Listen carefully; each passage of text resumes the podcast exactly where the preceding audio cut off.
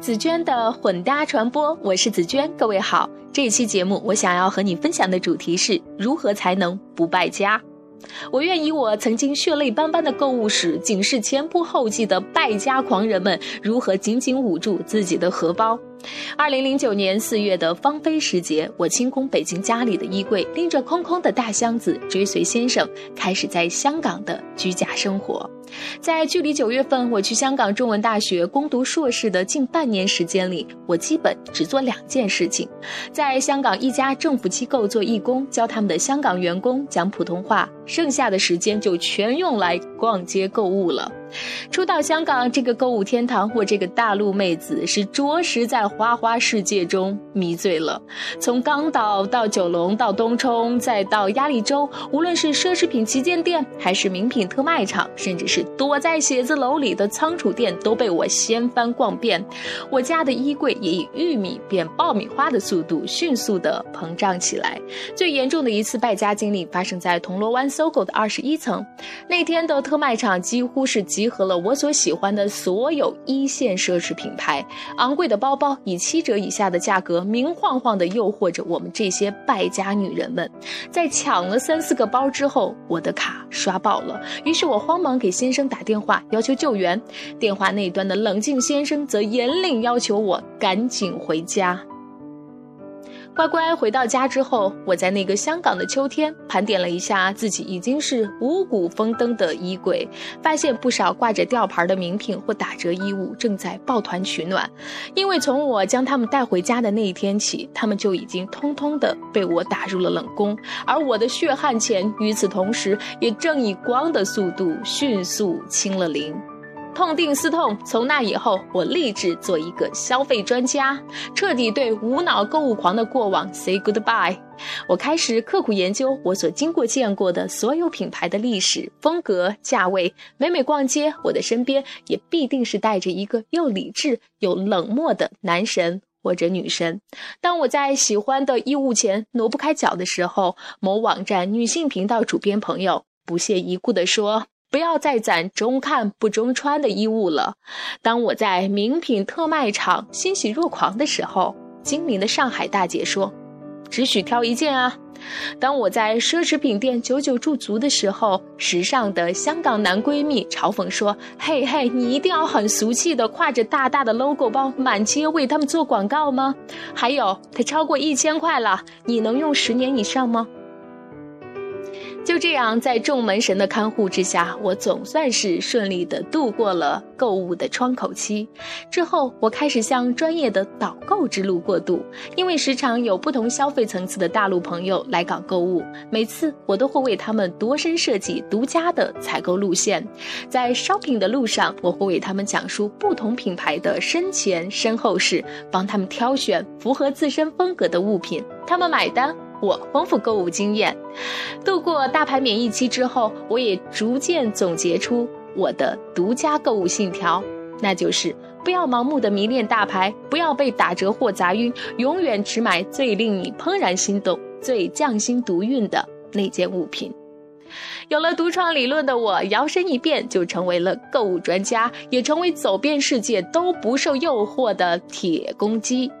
在瑞士，我会花百十欧元买当地表匠手工制作的无牌吊坠怀表；在美国，我会花十六刀买两件比中国仿品还便宜的品牌打底衫；在香港，我会买本土设计制作的手工皮鞋。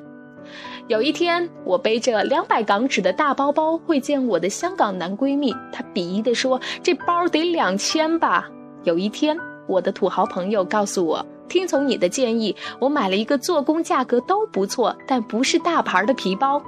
有一天，导游游说我逛美国的奥特莱斯，我以如数家珍的品牌知识换来他一句：“你是专家，你随意。”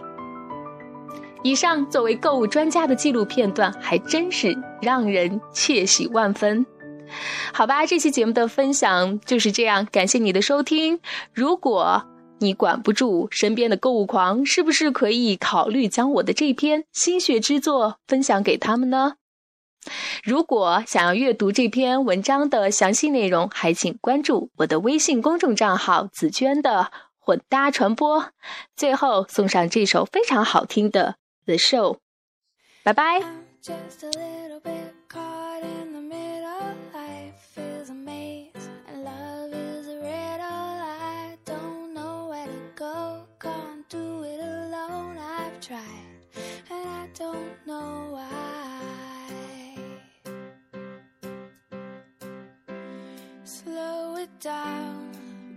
Could stop,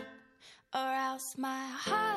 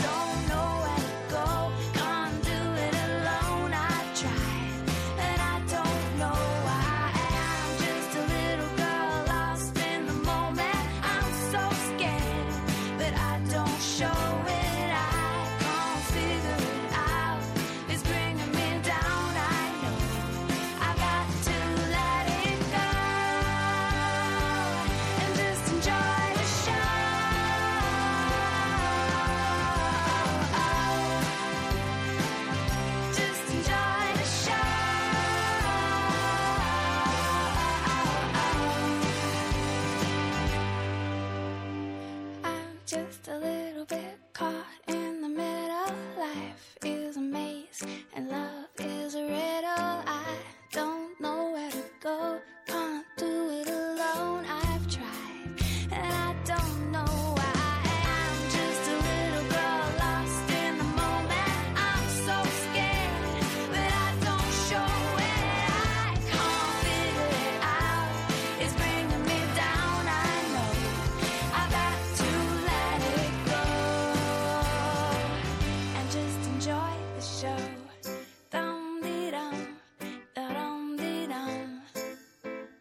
just